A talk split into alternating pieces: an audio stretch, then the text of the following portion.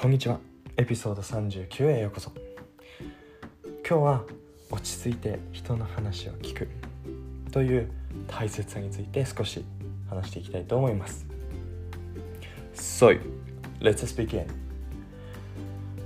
Today I wanted to talk about how important it is to actually be patient and listen to what others have to say to you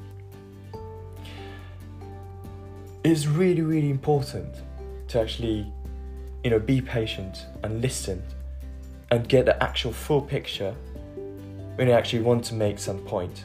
Make your point stand out.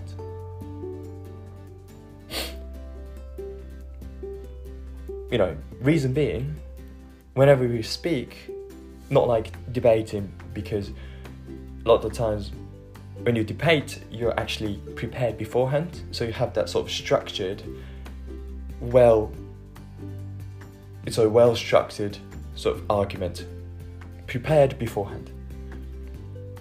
But a lot of the times when we sort of discuss freely, so we don't really have that preparation on your hand, so that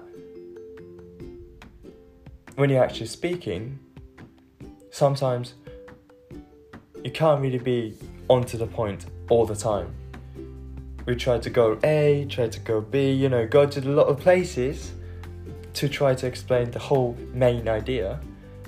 But a lot of the times we struggle to actually stick to the really, really important part of the story that you want to talk about.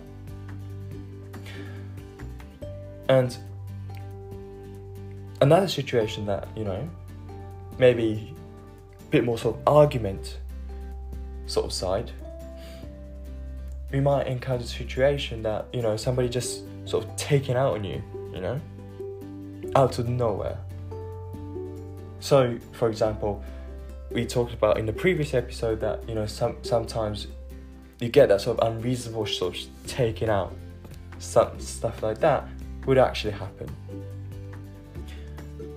Possibly, you know, the other person who's taking out on you might have really really bad experience before and she just wanted to you know shout at somebody somebody else really to take out those emotions.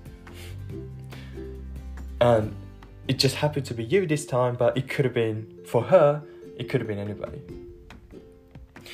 And in all situations like that you know argument side or not being able to explain clearly about what your point is a lot of times, a lot of the other situations as well, it is really important to listen, be patient, and get the full picture what the other is trying to say.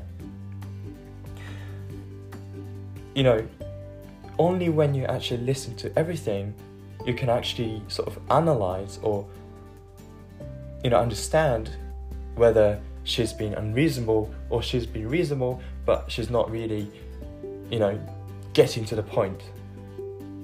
But you can, because you're actually listening and thinking at the same time, you sort of understand what she's trying to say as well. So that's brilliant. And furthermore, when you actually respond, especially on those like argument type of, you know, when they're taking out on you, as I said in the previous episode before as well, respond with a kindness. And the way to do that is actually really, really easy. The only thing you have to do is actually have one additional filter, you know, before you actually say things. Just ask yourself, what would you, how would you respond? What would you think? Or how would you feel whenever the other actually say that to you? You know?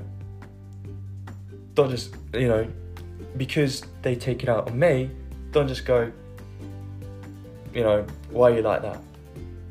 Because if I'm taking out on somebody else and they say to me, why you like that?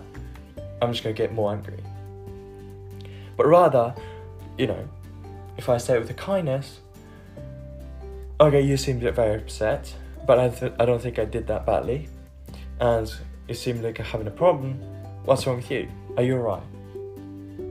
If I get that, I'll be absolutely actually appreciate those concerns actually And in the end, when you think about it, being able to listen to others speaking and also getting the full picture is very, very efficient. Because you actually, because you're thinking, listening and thinking at the same time, you're actually controlling your emotions well. You're not taking out on others because you're, you know, being taken out of. You're being able to control emotions.